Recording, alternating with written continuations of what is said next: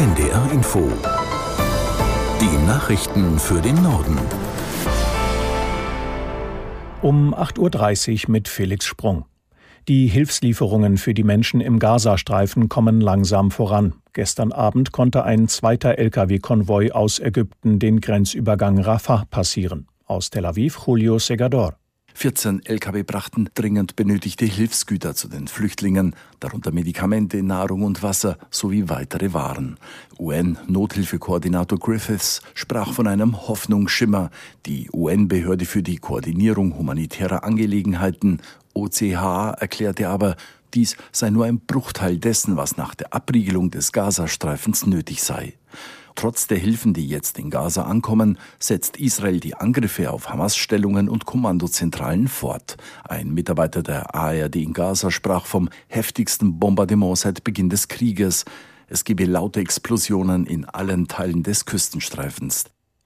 Die Bundespolizei muss weiterhin entschieden gegen unerlaubte pro-palästinensische Demonstrationen vorgehen. Das hat der stellvertretende Bundesvorsitzende der Polizeigewerkschaft Hübner auf NDR Info gefordert. Wir dürfen nicht vergessen, hier in unserem Land gelten unsere Spielregeln und unser Recht. Und wer eine verbotene Demonstration trotzdem abhalten will, der tritt ja nicht in erster Linie für seine politische Überzeugung ein, sondern sucht die Auseinandersetzung mit dem Rechtsstaat. Und wenn wir dort anfangen würden zu wackeln, dann kann unser gesamtes gesellschaftliches Gefüge auseinandergeraten. Der stellvertretende Bundesvorsitzende der Gewerkschaft der Polizei Hübner auf NDR Info. Erst gestern wieder hatte die Polizei eine unerlaubte Demonstration in Berlin aufgelöst.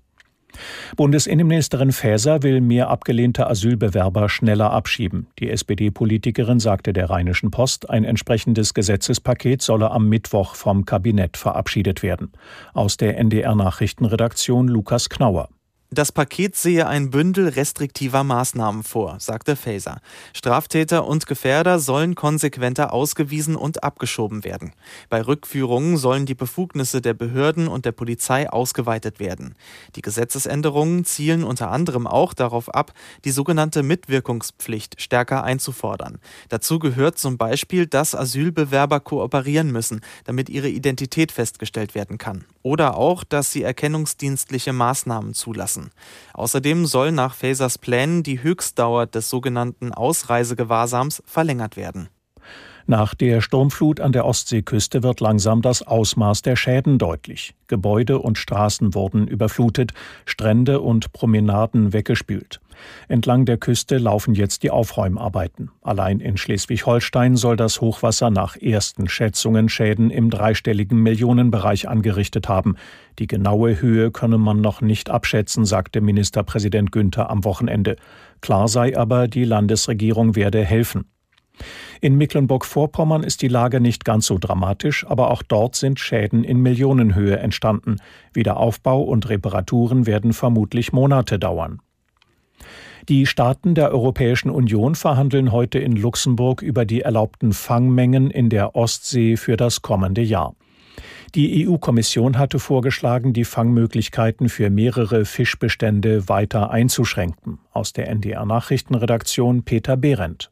Wegen des weiterhin schlechten Zustands der Bestände hat die Kommission vorgeschlagen, die bestehenden Fangverbote für Dorsch und Hering beizubehalten. Überfischung und der Klimawandel haben ihnen in den vergangenen Jahren zugesetzt. Umweltorganisationen warnen schon lange vor dem Zusammenbruch ganzer Bestände.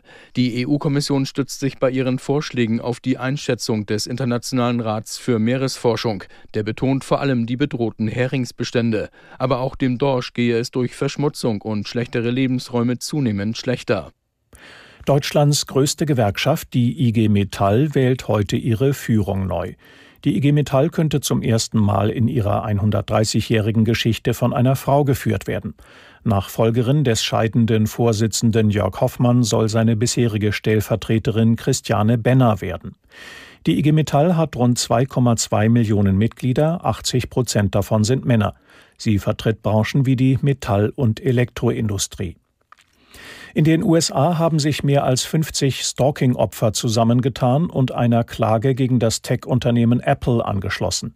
Es geht um AirTags, also kleine Tracker, die sich ans Schlüsselbund oder an den Koffer machen lassen, um sie leichter wiederzufinden. Andreas Hein in Los Angeles zu der Frage, was genau die Klägerinnen und Kläger Apple vorwerfen. Diejenigen, die Opfer von Stalking geworden sind, die sagen, dass Apple dafür mitverantwortlich ist, weil sie diesen Tracker, also den AirTag, so gemacht haben, wie er ist, also sehr einfach in der Bedienung und relativ günstig zu haben.